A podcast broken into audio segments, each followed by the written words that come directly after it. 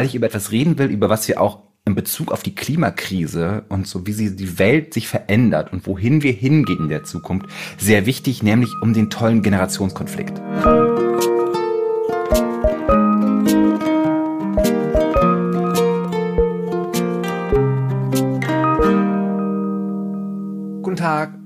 Tag, ihr wunderbarsten aller Menschen. Willkommen bei Hallo Hoffnung, dem Podcast, wo wir heute feststellen werden, es ist schon immer alles so gewesen, wie es momentan ist. Ich bin Stefan von Spielhoff. Ich bin Autor und Texter und ich habe diesbezüglich kürzlich wieder mal feststellen müssen, dass in meinen Texten überraschend viele Tiere zu Schaden kommen und hoffe immer, dass mir das nicht übel genommen wird. Liebe Christiane, nimmst du mir übel, dass ich auch in meinem neuen Text eine Katze aus dem Fenster werfe? Auf jeden Fall. Ich äh, lehne Gewalt gegen Tiere grundsätzlich ab. Ich kann das jetzt in deinen Text nicht beurteilen. Ich habe einige deiner Texte gelesen. Ich habe keine schlimmen Tierverletzungen in Erinnerung. Wenn dem so sein sollte, muss ich da nochmal genauer nachlesen. Mein Name jedenfalls ist Christiane Stenger. Ich lese also nicht so aufmerksam Finns Texte, schreibe aber selber Sachbücher und bin Moderatorin und Speakerin, wie ich neulich äh, festgestellt habe.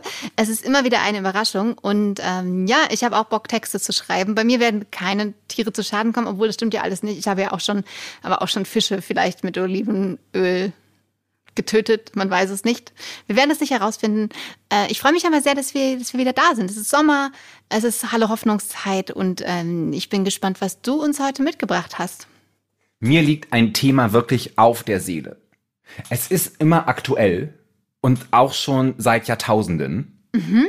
Aber es kam kürzlich mal wieder in die Medien. Es ist schon lange her und ich hätte auch damals schon was drüber machen wollen, aber dann kamen andere Dinge dazwischen. Aber ich weiß nicht, ob du es weißt, dass kürzlich mal Markus Lanz und der Herr Precht auf einer Bühne saßen und sich beschwert haben darüber, äh, äh, dass etwas im, im Staate Deutschland einfach nicht stimmen täte. Und ich zitiere jetzt ein bisschen, das ist nämlich irgendwie so eine, also aus einem, aus, aus sozusagen, was sie da auf der Bühne gesagt haben, dass sie nämlich feststellen, dass wir eine ganz gefühlige Gesellschaft werden. Und äh, Lanz hat dann gesagt, äh, so eine Hafermilchgesellschaft so eine Guaven-Dicksafttruppe, die wirklich die ganze Zeit auf der Suche nach der idealen Work-Life-Balance ist. Und dann hat Precht draufgelegt, ich würde sogar noch etwas radikaler sein. In der Generation meiner Eltern, erst recht meiner Großeltern, haben sich 90 Prozent aller Menschen, wenn sie gearbeitet haben, die Sinnfrage gar nicht gestellt. Jetzt sehe ich es so, dass nahezu alle jungen Menschen ins Leben gehen unter der Vorstellung, das Leben ist ein Wunschkonzert. Du fängst was an und beim ersten leisen Gegenwind denkst du, nee, nee, das war das Falsche und schmeißt die Flinte ins Korn. Zitate Ende.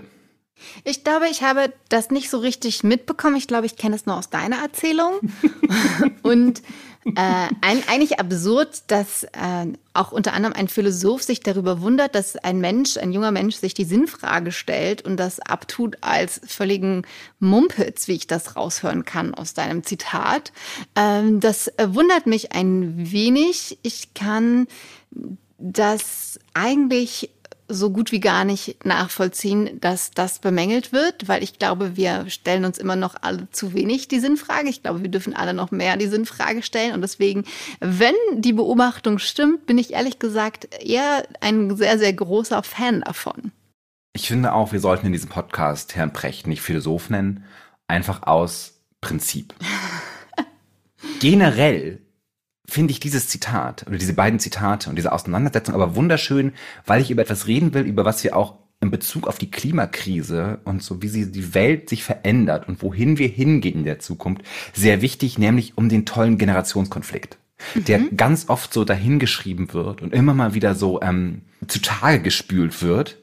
Und deshalb sage ich, habe ich so ein bisschen nachgeforscht und nachgelesen und kann sagen, es ist schon immer so gewesen, dass sich die ältere Generation über die jungen Generationen aufgeregt haben. Schon Aristoteles. genau, ich wollte gerade sagen, ob du jetzt Aristoteles zitierst und dein Traum geht in Erfüllung. Äh, hol uns noch mal ab, was denn Aristoteles damals schon, schon schrieb über die Jugend. Aristoteles, Aristoteles hat, ähm, hat darüber gelästert, ähm, dass sich die jungen Menschen einfach nicht mehr benehmen können. Und äh, diese Idee hat sich einfach von da an immer weiter fortgesetzt. Es gibt einen wunderschönen ähm, Text von der BBC wo ähm, Zitate, was Leute heutzutage über unsere Generation sagen, gegenübergestellt wird, was frühere Zeitungen über frühere Generationen geschrieben wurden. So stand zum Beispiel 2017 in der Daily Mail, Millennials sind faul und denken, dass, ein, dass einfache Aufgaben unter ihre Würde sind. Und im Falkirk Herald stand 1951, viele junge Menschen sind heutzutage so verwöhnt, dass sie vergessen haben, dass es so etwas wie das Gehen gibt. Und sie haben automatisch den Bus genommen. Und wenn sie nichts tun, sieht die Zukunft für das Gehen sehr schlecht aus.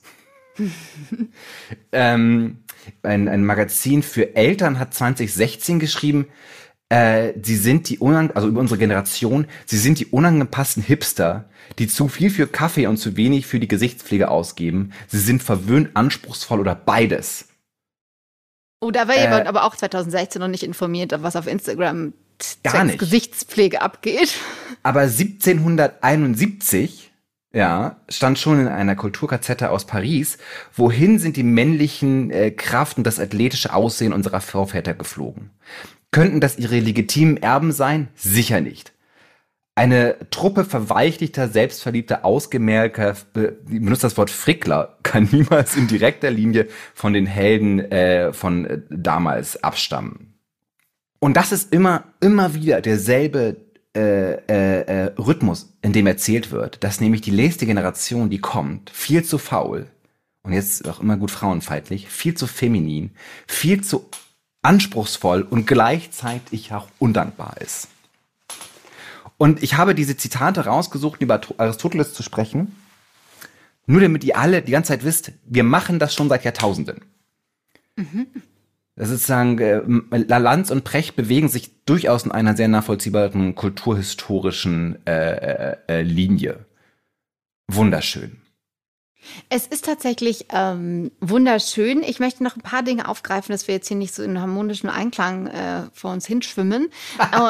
und zwar äh, erstmal, dass das Hafermilchgesellschaft erstmal auch so negativ konnotiert ist, finde ich auch total fragwürdig, weil dahinter dem Hafermilch-Trink äh, im Kaffee steckt ja auch quasi die Idee, dass man mit seinem Konsum ein bisschen die Welt besser machen kann und vor allem Tiere schützen kann, damit nicht so viele Kühe äh, den ganzen Tag irgendwie ihren Euter malträtiert bekommen, damit da Milch für Menschen rauskommt.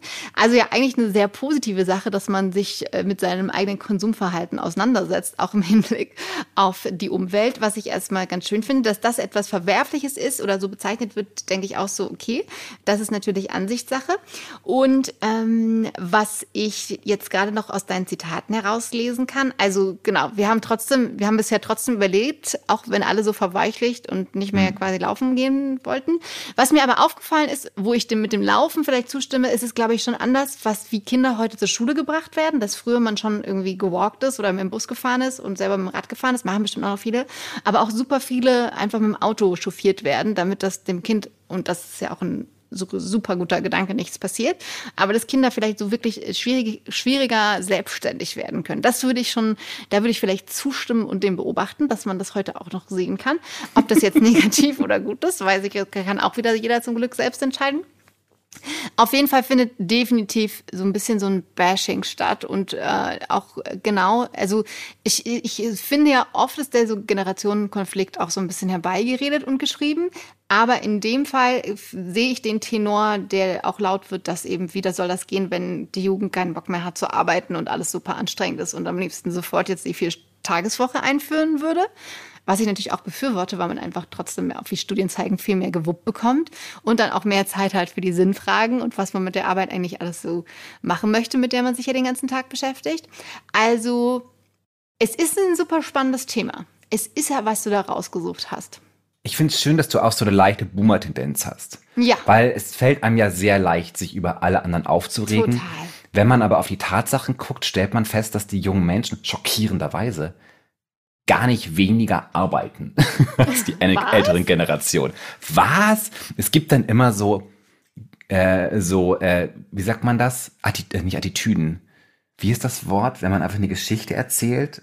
Also, ich will einfach sagen, es werden einfach so Geschichten erzählt von jemandem. Ich war mal irgendwo und da hat jemand mein Auto repariert und der hat mir dann erzählt, dass sein letzter Hiwi irgendwie gerade aufgehört hat nach drei Wochen.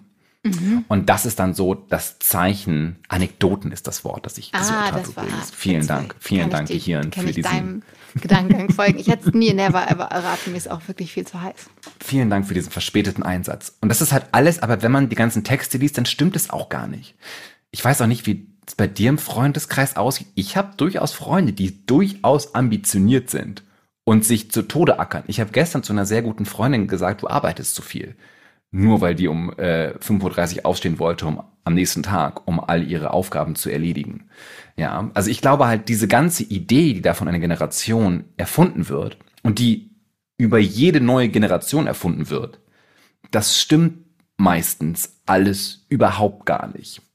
Ja, Sondern ja, mhm. voll. Und Kids in der Schule leiden ja heute schon unter dem immensen Druck und Stress, so dass wenn man es nicht aufs Gymnasium schafft, man im Leben ja eh eigentlich gar keine Chance hat, so ungefähr. Und die sich alle Sorgen machen, wie sie noch ihr Geld verdienen wollen und eigentlich total motiviert bin, sind, irgendwas auf die Reihe zu kriegen. Und äh, jetzt eben schon, also die Hälfte, glaube ich, aller Schulkinder leidet schon unter Leistungsdruck und Stress und hat Sorge, wie das überhaupt mit der Arbeit in Zukunft funktionieren soll. Also die machen sich eigentlich tendenziell eher mehr Druck etwas, das auf jeden Fall stimmt und was dann die lieben Herren Precht und Lanz dann doch irgendwie bemerkt haben.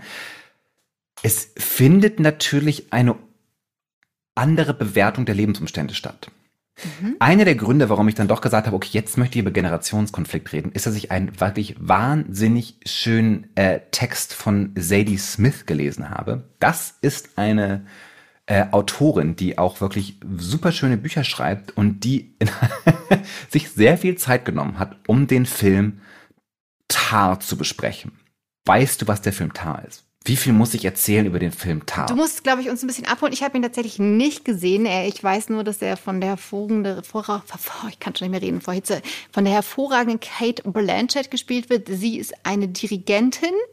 Ja. Und kommt in Trouble. Sie ist eine Dirigentin und kommt in Trouble.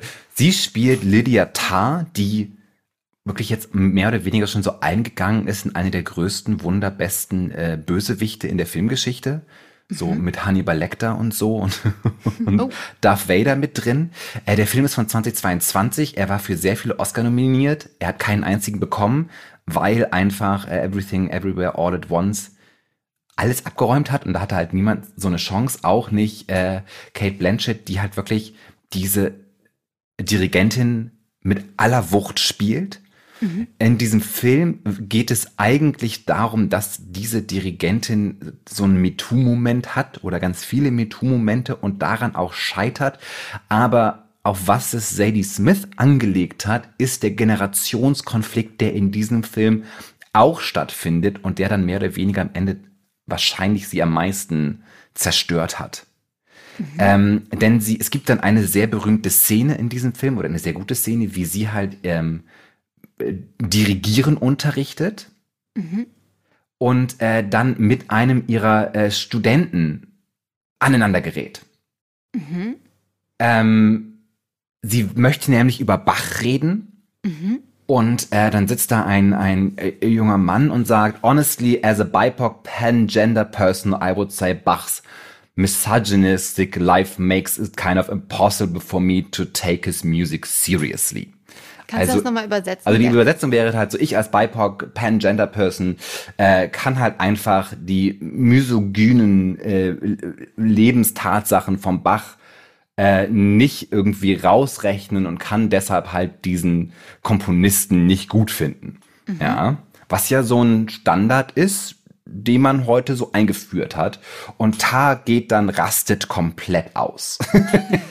und ist wirklich, macht ihn fertig und äh, und äh, ist, am Ende springt der junge Mann auch auf und, und geht halt hinaus, weil er es halt nicht mehr erträgt. Und Tar sagt halt einfach die ganze Zeit, ihr habt halt aber keine Ahnung und eure Generation ist scheiße. Und man kann doch wohl so einen Typen wie Bach gut finden, obwohl er halt ein bisschen scheiße war sein Leben lang. Ja. Mhm. Und Sadie Smith nutzt halt diesen Film, um halt genau diese Geschichte zu erzählen zwischen den Generationen.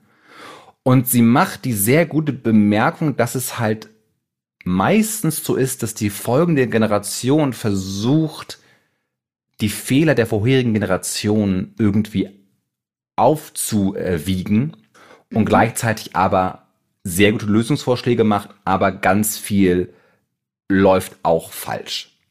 Und Dabei sie- bei den Lösungsvorschlägen, meinst Genau, du? man macht das also, man verschlimmbessert Mhm. die ganze Zeit.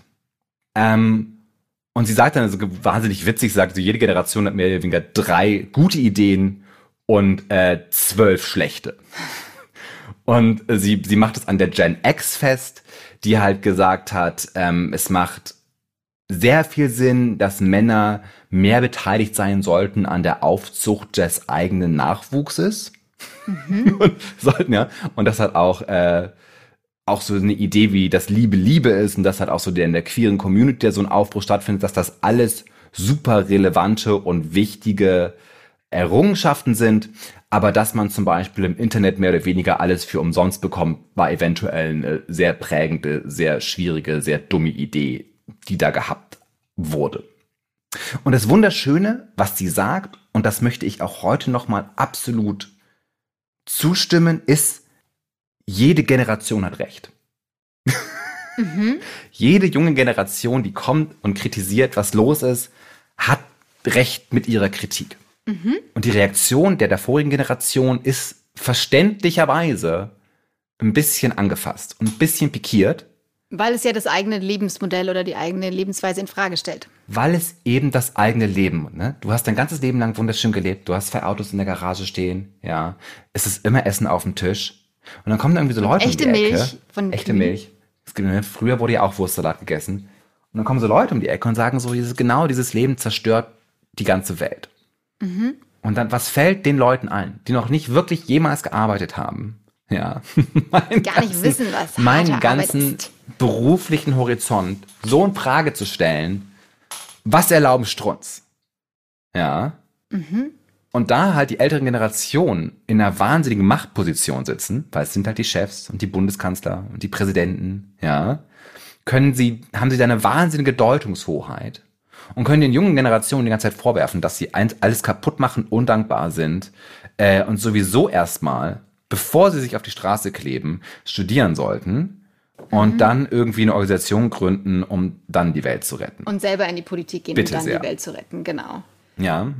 Es gibt auch dazu gewisse wissenschaftliche Untersuchungen und es ist tatsächlich so, und das ist ja vollkommen logisch, dass wir uns so ein bisschen selber bescheißen.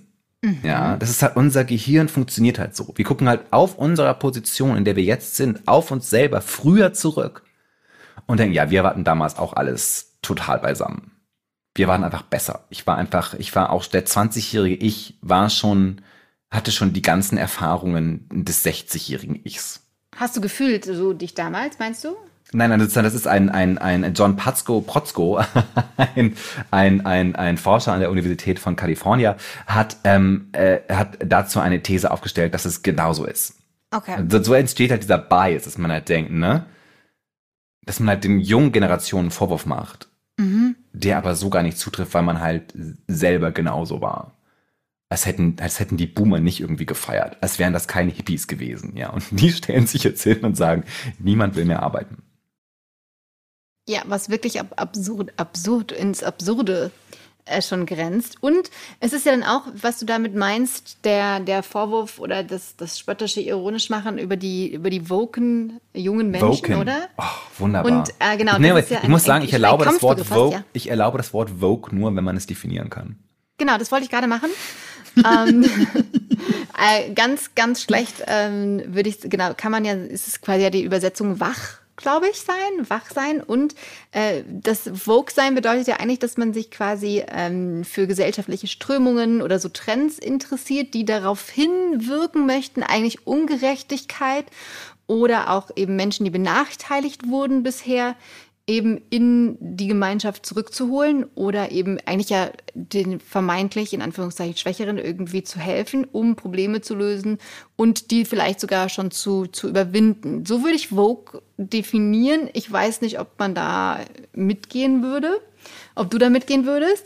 Was an sich ja total die schöne Definition ist, wo man sich denkt, hey, Ungerechtigkeiten beseitigen, die Gesellschaft besser machen und Leuten zuhören, die man vielleicht bisher nicht so gehört hat, eigentlich doch eine voll gute Idee. Ja, ich mag den Begriff überhaupt gar nicht. Mhm. Es, gerade, au- es ist ja gerade ein Buch rausgekommen von ähm, einer Frau, die heißt Susan Neimann. Links ist nicht Vogue, heißt es, glaube ich. Mhm.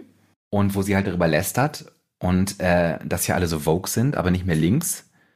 Und dass das so ein Rudeldenken ist und alle machen sich gegenseitig fertig, diese Vogue Menschen. Sie definiert Vogue aber gar nicht so richtig irgendwo. Ah, okay. Und Vogue ist halt einfach so ein Begriff, der halt so als Boomern genommen wird, aber der eigentlich von den Kritikern in einer Art und Weise benutzt wird, dass er sagt, er ist halt total leer. Mhm. Also der hatte, der hat natürlich eine kulturhistorische Bedeutung, aber halt so wie er hat, also dieser, dieser, dieser, dieser, dieses Monster, das da aufgebaut wird, das, ex- ne, das ist sozusagen, das ist halt, das ist ja, das, da ist ja nix. Da regt man sich über Leute auf und sagt, es gibt so Leute, die sind, die, die sind dann so gegen alles. Und natürlich finden wir das scheiße. Aber an Genau. sich finde ich den Begriff, ja. Genau, aber weil der kommt genau. ja aus den 1930er Jahren, das habe ich jetzt ganz kurz nachgeschaut. Und ähm, Ja, ja. genau, wird als erwachtes Bewusstsein genau für mangelnde soziale Gerechtigkeit und Rassismus hier beschrieben in diesem Internet. Es geht, es geht, es geht sozusagen, es geht, was, über was sich aufgeregt wird, ist, dass es inzwischen eine, in der jüngeren Generation einen, einen Weltblick gibt, wo sagt, es gibt halt strukturelle Ungerechtigkeiten, die mit Kolonialismus, die mit Rassismus, die mit, die mit Queerfeindlichkeit zu tun haben. Und diese durchsetzen halt mehr oder weniger alle Interaktionen, die wir in unserer Gesellschaft haben. Mhm. Ich finde das eine kluge Idee. Voll. Und dazu sagen so, das ist auf keinen Fall so. was, was, was trinkt, warum trinkt ihr denn Agavendicksaft, ihr Monster? Damit haben wir halt ein Problem. Ja, Aber es ist ja dieser große Vorwurf, ne, dass halt gesagt wird, das ist ja ein krasser Vorwurf, der gemacht wird. Die die Idee, alles ist rassistisch und alles ist, ne, und dann sitzt man halt da in seinem Chefposten und sagt, ich bin doch nicht rassistisch. Ich bin doch nicht frauenfeindlich. und man und versteht dann- die Welt nicht mehr, die man versteht die Welt nicht mehr und dann gibt man ähm, den Pokal an die äh, Weltmeisterin aus dem spanischen äh, Olympiateam und küsst die einfach mal auf den Mund. Aber Mhm. das hat ja nichts damit zu tun, dass irgendwie Frauenfeindlichkeit in der Gesellschaft total akzeptiert ist.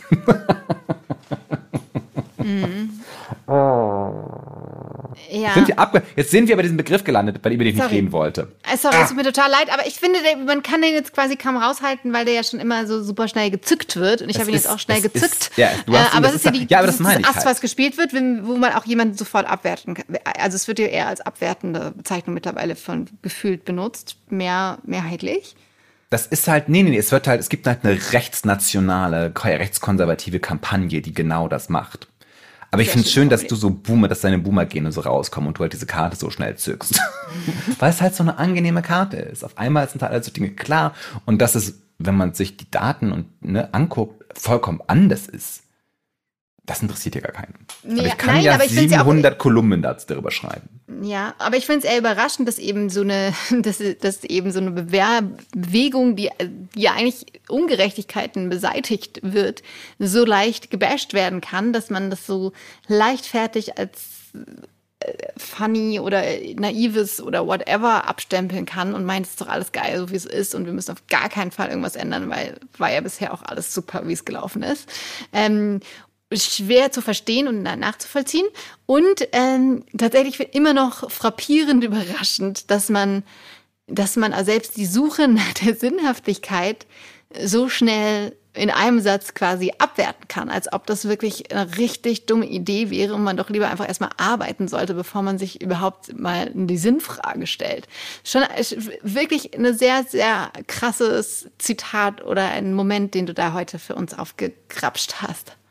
Die cis-heteronormative weiße Mehrheitsgesellschaft wird immer mit aller Macht draufschlagen, wenn man die Frechheit hat, ihr zu sagen, dass sie bestehende Machtstrukturen ausnutzt.